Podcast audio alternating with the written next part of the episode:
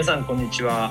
今回はニューヨークにいるフリーグローバルクリエイティブディレクターリエさんそしてコミュニケーションプランナーとして活躍している星さんにご参加していただきお送りしていきたいと思います。はじめにですね星さんより今回のテーマを紹介していただければと思いますので星さんよろしくお願いします。はいよろしくお願いします。え今年の夏のテーマですね3から提案しているのが「 Summer Breeze for Your Life」というテーマを掲げさせていただいてます。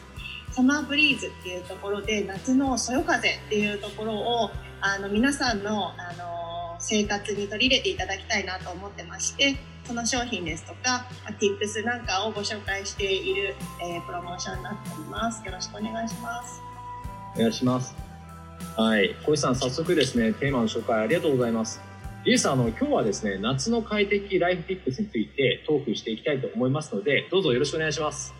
お願いしますはい、はい、ではちょっと早速なんですけども、はい、本当早速なんですが、リエさんの夏ですね、ど行ってみたいとことかってありますか？行ってみたいところはそりゃもういっぱいありますけれども、はい、やっぱりあのあんまり動いて動けなかったので、うん、でも私はやっぱり夏はやはりこうサウス南イタリアとか。ああいいですねきたいですね。うん、なんか空気感とかも、うん、まあ、ジメジメしなくてやっぱりカラッとしていて、はい、で暑すぎず、うん、すごくこういいですね。空空抜けてて。うん。まあいい思い出もたくさんあるので、うん、行きたい。一番行きたいのは、まあ、南ですね。イタリアとか。あとそうですね。グリースとかグリースってギリシャギリシャ。ああギリシャ。うん。らしく行ってないですね。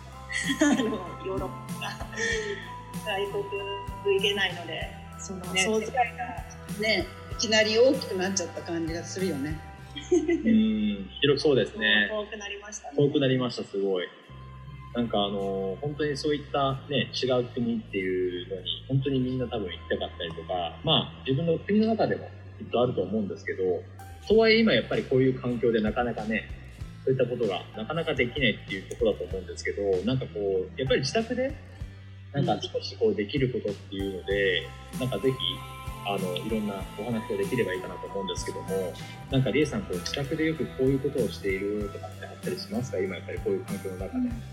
そうですね。私は、まあもちろん、あの、映画を見たり、音楽を聴いたりあとは、まあ、今すごく、まあ、こっちも夏なので、うん、やっぱり外に出るというか、まあ、自宅の中でもその裏にあるこうバルコニーでとかちょっとこう日光浴じゃないけどとかアイスティーを飲みながら音楽を聴いてって言って少しこう自分のお家にいてもあのちょっとこうイメージ的にコーヒーみたいなそういうこととかなんかまあたわいのないあの犬と一緒に水遊びをしてみたりとかそういうのはすごくいいと思いますね。あのいい映画ってあの最近私あんまり最近映画新しい映画って、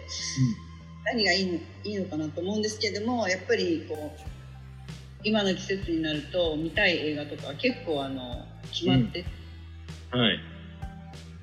ちょっとお伝えしてみましょうか。いいですか？ぜひ。あの、皆さんもご存知と思うんですけどあの、うん、これ何年前だろうな多分。もう2000 2004年とか5年ですかね。私すごいあのウェズ・アンダーソンって皆さんご存知だと思うんですけれどもそのすごく好きで、えーと、ライフアクアティブ知ってますか？ライフアクアティブライフアクアティックライフアクスティーブ・ズッソっていうあのビル・マーリーとか、はい、ケイト・ランシェットとか出たやつ見てないですか？ちょっと見てないかもしれないですね。日本語のタイトルがちょっと。いや、ライフアクアティックだと思います。今めっちゃしゃ ライフアクアティックだと思う。ウェズ・アンダーソン。でも見たことあります。あの、まあ、内容はすみません、あれなんですが、ビジュアルは、その、この年のことは見たことありますね。なんかね、夏になると、それとか、あの、これはもう、これ結構また古いけど、ベティ・ブルーとか知ってます？なんか聞いたことうん。ベティ・ブルー。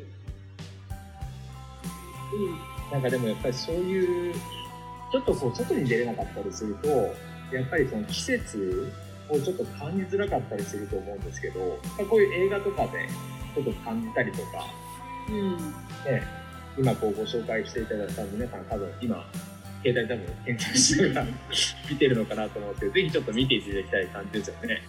レイさの他になんか結構音楽とか、はいよくレイさんこうプレイリストとかも次の方でいろいろ作っていただいたりするんですけども、なんかもしこれ聞いたらすごいいいと思うなみたいな曲があったらぜひ教えていただきたいんですけどいいですか？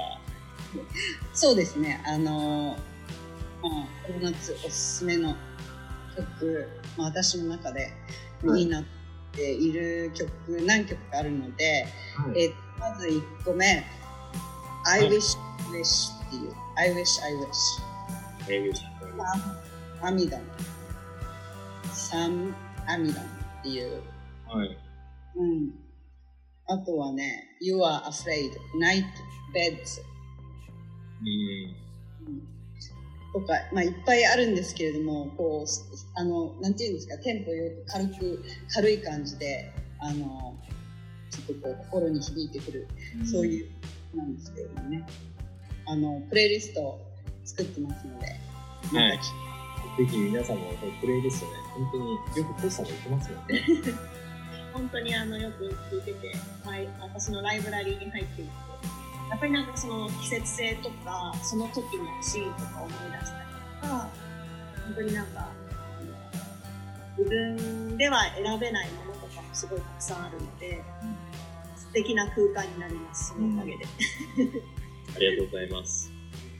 なんかあの、音楽とか映画とかっていうところでもこう広がりがすごいあると思うんですけど、イエスさん、例えば食事とか、なんか本とか、なんかそういうところって何かあったりします？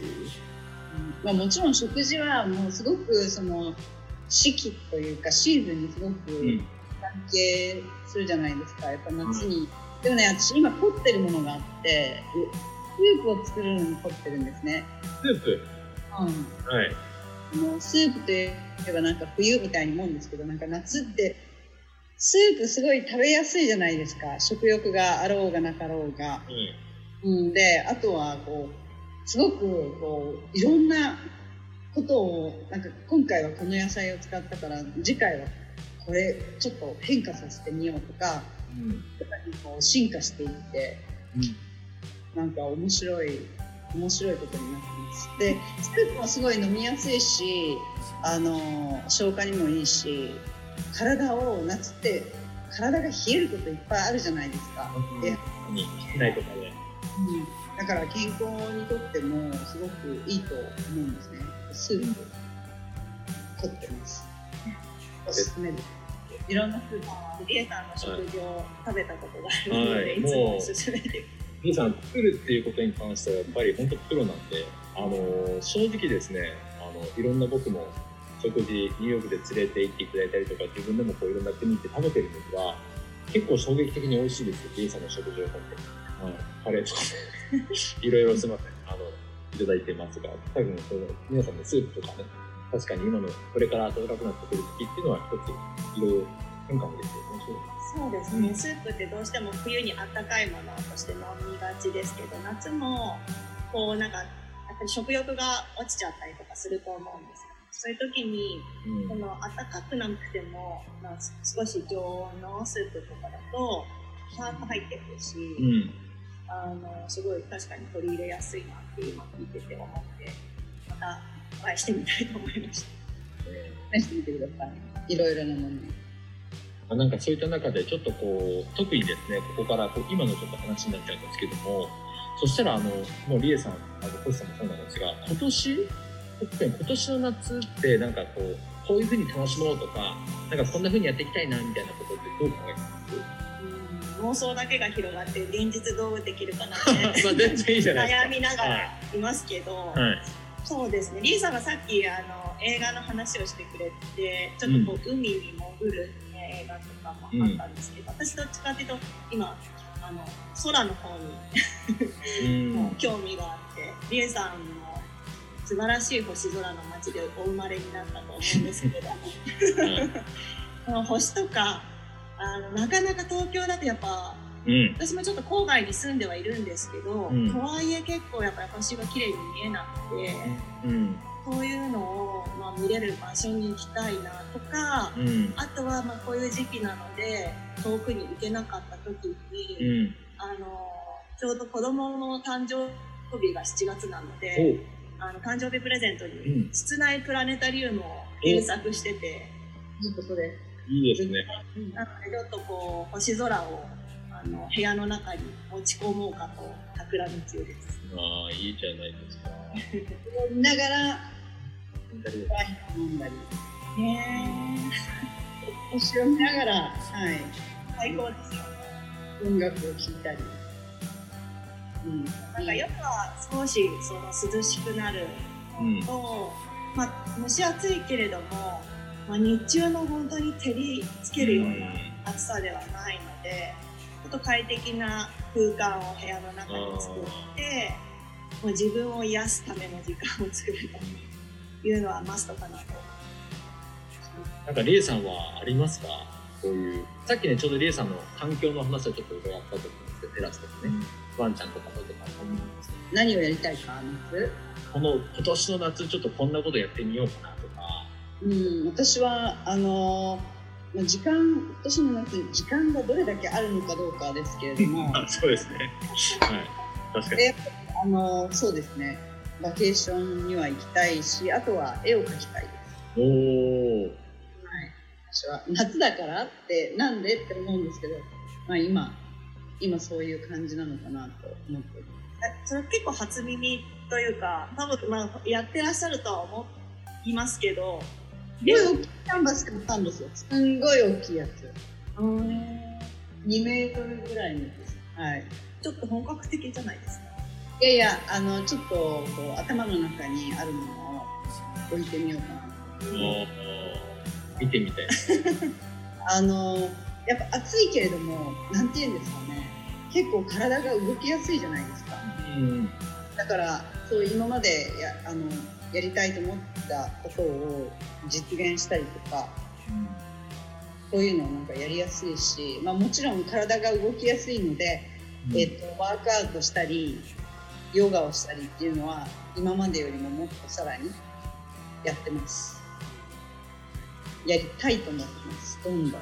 そうワークアウトとかもやらやった方がいいんだろうなと思いながらなんか怠けている自分との戦い 思ってたら時間が過ぎ去っていくとそうですね。なんかやっぱり体を動かすとか自分の意思をアウトプットするとかうん。やっぱり結構へエエネルギーがいるのでうん。なんかがある。最近こうなんですかねこう回し始めるのが大変じゃないですかそのプッシュ。自分ででそれ一回回り始めるとそれがルーティンになっていくので習慣になってやり始める。だから最初だけですよね。最初頑張ればいいんでしょ。生活のリズムができるとこう苦苦労なく。うん。そう。です、うん、自然にね。